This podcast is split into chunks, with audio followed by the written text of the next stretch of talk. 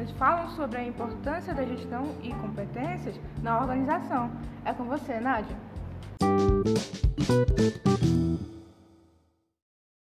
Bom dia, estamos aqui na Amazon Prev com a coordenadora do COARC, a dona Ana Célia Bezerra. Ela vai nos dar uma palavrinha sobre como o líder pode dividir o tempo entre a gestão de pessoas e suas tarefas. Fazendo a gestão do seu tempo entre gerir as pessoas e as, e as funções diárias sempre priorizando a gestão de pessoas através de treinamento e acompanhamento das atividades. Porque uma equipe motivada, ela gera, gera melhores resultados. Aí, como a competência comportamental ajuda na melhoria dos resultados de uma equipe?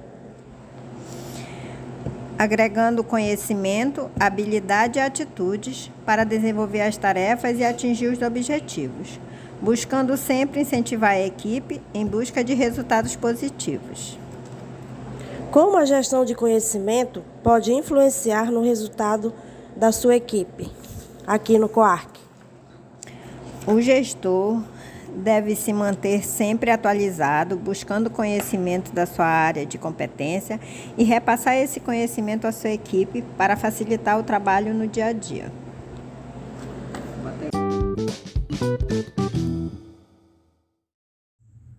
Boa tarde, gente. Vamos falar agora com o seu Jânio, ele é encarregado do setor de cerimonial da empresa. Boa tarde.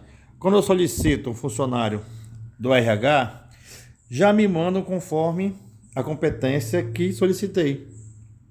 E é isso, gente. Isso é, é o gestão de competência na prática. Ele entende dessa forma aqui no setor dele. Obrigado.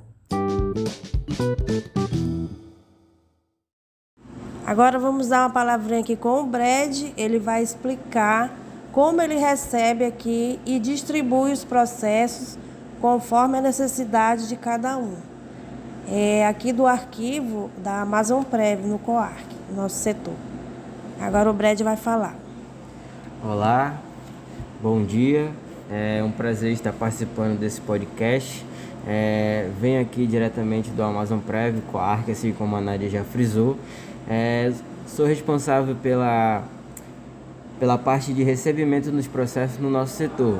Bem, quando o processo chega no nosso setor, é, é feito uma etapa de verificação se o processo está é, tudo nos conforme. A gente verifica se não está faltando nenhuma numeração, se não está faltando nenhuma página, se, se não tem nenhuma rasura no, no processo, para que não ocorra multas ou processos futuros. Então, depois de ter feito essa verificação, a gente dá entrada no nosso setor. Aí, do dentro do nosso setor, nós temos diversos é, ramos onde nós dividimos na parte de, de digitalização, distribuição, anexação e arquivamento de, de processos. É, onde cada funcionário tem a sua devida atividade e a sua devida é, função para realizar com esse processo quando ele entra. No meu caso, eu sou da parte de recebimento. É, em seguida, eu passo para as meninas, que no caso são responsáveis pela digitalização ou anexação de documentos. Depois disso, é, vai para outra pessoa responsável pela assinatura e encaminhar para o órgão TCE, Tribunal de Contas do Estado. Depois disso, se no caso se for um processo de aposentadoria, esse processo ele vai correr novamente para poder dar os seus devidos fins.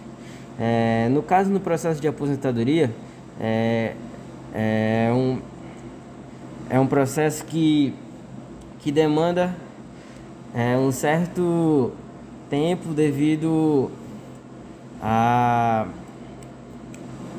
as fases. As fases do processo. Então, ele é um pouco diferente do processo de aposentadoria, de pensão, desculpa, de pensão. É, quando o processo ele já vem finalizado, nós apenas recebemos ele e digitalizamos e arquivamos. Então, é, é uma das fases dentro do nosso setor. Então cada um tem a sua função para aquilo que foi é, capacitado e remanejado. E é isso. Ok, Brad, obrigado. E é isso, o Brad ele distribui os processos conforme a necessidade de cada um. Assim ele é, a gente percebe a gestão de competência, né? Cada funcionário, cada ilha do setor tem uma, uma atividade a desenvolver em cima desse processo. Ou seja, na digitalização, ou seja, no envio ao tribunal, ou seja, na assinatura dos documentos, ou no levantamento de alguma irregularidade do processo. Obrigada.